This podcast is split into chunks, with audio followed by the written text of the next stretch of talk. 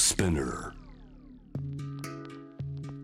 グローバーがお送りしております。J-Web シェムダプラネット。今夜はそうです。ミャンマーにフォーカスをしています。ミャンマーどうしてもニュースだと政治的なこう不安になるような、えー、ネガティブな空気が出るニュースが多い中いやいやミャンマーこういう魅力があって、えー、知ってほしいんだと。ミャンマーに見せられた日本人たちというテーマでいろんな方からお話を伺ってます。ここはミャンマー現地とつないで。現地最新リポートいただきましょう。ヤンゴン在住ミャンマーから世界にミャンマーのエンターテインメントを届ける会社メイクセンスエンターテインメントゼネラルマネージャーの新町智也さんです。新町さんよろしくお願いします。アロンエミングラバーカメア、えー、皆さんはじめまして。新町智也と申します。よろしくお願いします。新町さん今のご挨拶は何語ってねすごく民族が多いって伺ったんですが何語でどういった言葉だったんですか？意味だったんですか？はい。えっ、ー、と、公用語として、えっ、と、ビルマ語、まあ、ミャンマー語というのは、えっ、と、あるんですが、まあ、それで、えー、皆さん、で、ミングラバーっていうのがですね、まあ、こんにちはだったり、おはようございますだったり、えー、こんばんはだったりっていうのを結構全部応用する言葉なので、えー、皆さんこんばんは、えー、っていう感じですね。あ、で、神谷というのは何々ですみたいな。はい、そんな感じです。ともうそちらでもう暮らして、しめさん長いんですか？えっとですね、2014年の7月からなので、8年目に入りましたね。うん、8年ずっと暮らしている中で、じゃあ、それこそ、ね、いろんな政治状況もご経験になってきたと思いますが、はい。まず、今そちらいらっしゃって、今の状況、いかがですか？その後、えー、2月から何ヶ月か経ちました。クーデターからい。かがでしょうか、はいそうですね。ここ1ヶ月というと、やはりコロナ第3波というのがですね、うん、ミャンマーは一番、えー、壊滅的な打撃を受けているというので、大きな、えー、話題なんですが、えーえっと、在留の日本人の中からも残念ながら犠牲者が出てしまっていて、えー、本当にその日本と違って医療レベルというのがやっぱりまだまだ低い国なので、うん、えー、これだけたくさんもう1万人を超える犠牲者が出てしまっているっていうのは、もうこの第3波で初めて受けている状況になってますね。で、そのピークアウトはようやく落ち着いてきたっていうところですが、まあ、引き続きちょっと油断ならない状況だなというふうに思います。それこそ、そういうお話聞くと、やっぱりじゃあ政府と、えー、暮らしてる国民の皆さんがどれだけね力を合わせられるかっていうのも大事になると思うんですがそのクーデターが起きた後ってなかなかニュースだと理由もわからない背景も見えてこない中でいろいろなものが遮断されて、えー、こちらはそうだったんですが新町さん今どうでしょう？政治状況っていうのは理由背景も見えてきたんでしょうか？まあ本当のところで言うとやはりもちろんミャンマーの国民の人たちもそうですし世界ももちろん僕もわからないというところなんですがやっぱり一つだけ確かなのは、ね、この政治と国民ってやっぱり信頼関係がないと、うん、そのどんなにいい政策だろうが、えー、やっぱり通じないっていうことがあるのでやはりこうそこをこううまくやっていけるということはなかなか今難しいんじゃないかなというふうには思います。新町さんはえー、そちらでエンターテインメントを届けようという会社をされていて実はこの番組の最初にご登場いただいた平田優子さんの、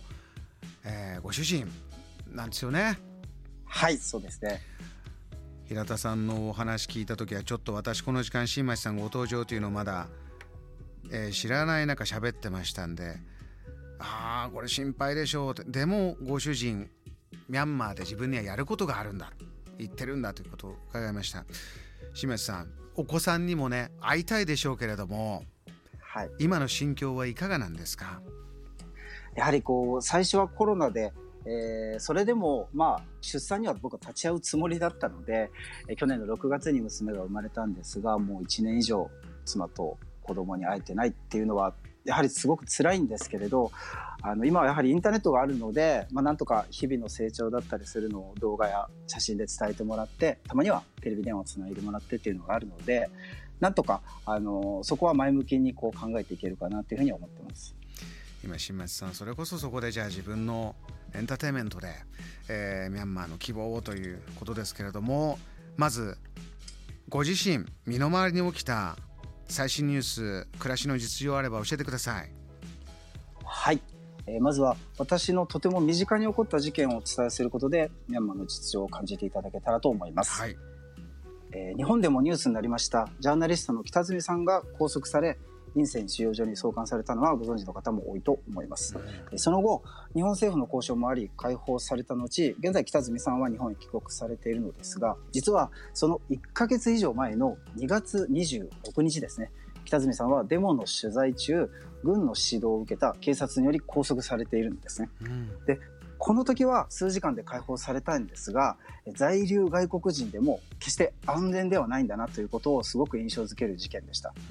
そしてそのわずか2日後なんですけどデモ隊を鎮圧しようとしていた部隊がなぜか私の自宅にですね催涙弾を撃ち込むということが起こりました。で結果、ええ、はい。結果私はその日のうちに、えっと、もう避難を余儀なくされてその後その自宅はもう引き払うことになりました。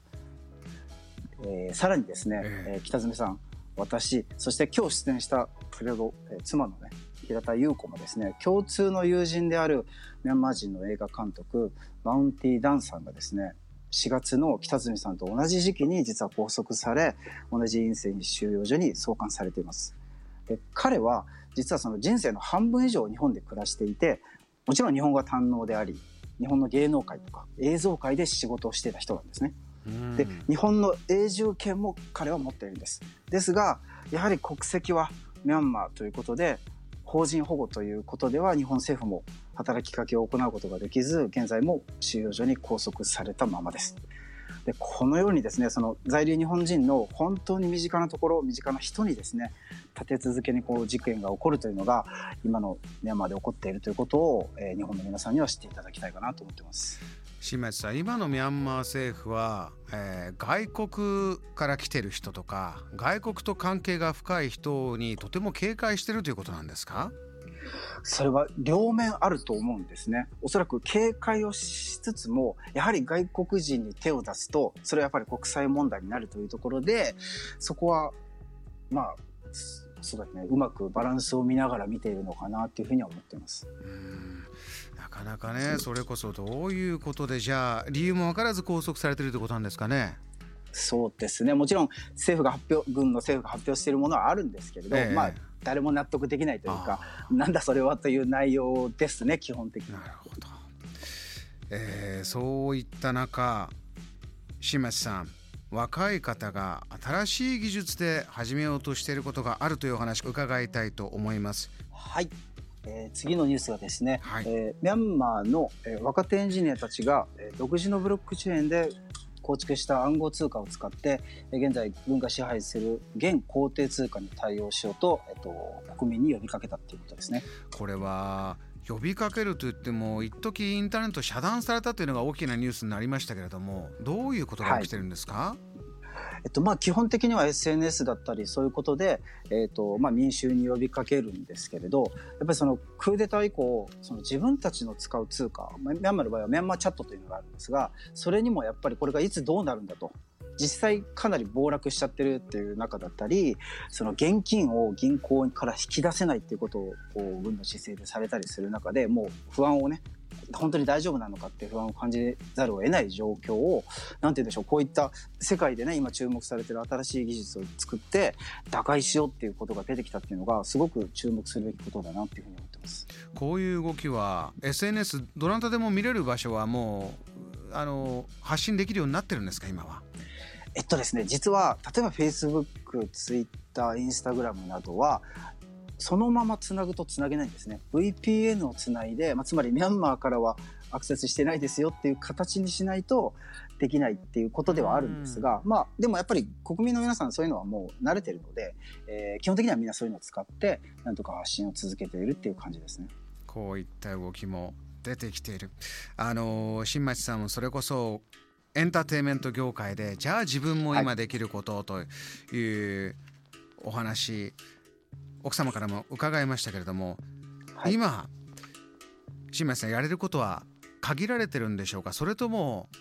あのエンターテインメントの表現の自由というのはあるんでしょうか？いかがですか？例えばですけれど、まあ、私その現地の日本人としてはもう本当に限られてるなというふうには思います。やはりうかつにその動くとあの特にですね芸能人の方っていうのはその政治色の強い発信をされてる方も多くいるので、まあ、そこと関係を持ってしまうとそれは外国人でも危険だっていう中もあるのでなかなかその発信はしづらいんですが、まあ、あくまで独自の、えー、現地にいる日本人としてこんなこと思いますよっていうのは僕も毎日何がしかの文章にして、えー、いろんなところに出すようにはしていますね。新町さん、あのー、そもそもミャンマーで、えー、エンタメやろう映画出たりお歌歌ったりこれやろうと、ね、されてるということですけれども最初にミャンマーに惹かれたのはどんな魅力からだったんですか？やはりその人なんですよね。その僕らからすると、まあ、発展途上国というイメージが強い国だったんですが来てみると例えばミュージシャンだったり例えばアーティスト絵を描く人だったりっていう技術が決して低いわけではないんですね。一人一人はものすごいレベルが高いものを持っている中なんですが、まあ、これまでの歴史上やっぱりこう芸能界の例えばシステムだったりそのアーティストを応援するシステムだったりっていうのがまだ未熟な中っていうことがあったのでそういうことは僕らが何かしら日本の技術だったり知識を持ってお手伝いできるのかなっていうのがすごく感じたことでした。あのこんなメッセージもリスナーから来ましてラジオネーム原巻隊長ありがとうございます、えー、コメディ映画が盛んと聞いてびっくりなミャンマーです、えー、最初ね平田さんのお話を伺ってですね、はい、そうなるとお笑い芸人さんなんかも大勢いらっしゃるんでしょうか？こういった状況の中で、えー、笑いやってるんでしょうか？いかがですか？そうですね。それこそつい先日、えっと、コメディ俳優さんなんですかね。それがちょっと拘束されたみたいなことを、まあ、話に聞いたりはするんですが、えっと、日本のいわゆる吉本みたいな芸能事務所がないので、なかなかこの人がコメディアンだよっていうのは難しいんですが、確かにその伝統的なお笑い芸みたいなものもありますし、まあ、コミックショーみたいなのも結構あったりするので、そういう意味ではやはり盛んだなというふうに思います。ただし、コメディというシステムが確立されているかというと、そういうことはないのかなっていうふうには思いますね。いろいろな状況あってもね、皆さん生きていく中で笑って、そして新町さんのようにじゃあ歌ってとか、えー、どうしてもエンターテインメントの力というのはしみじみ感じるんじゃないですか？いかがですか？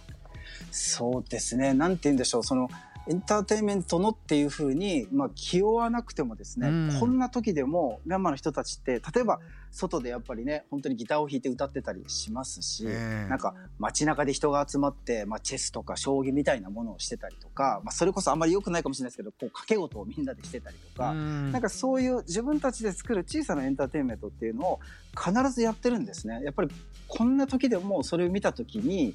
あのすごくエンタメの力を感じるなっていうふうに思います。ありました。新町さん、えー、大変な中今夜お話ありがとうございました。はいありがとうございました JAM The Planet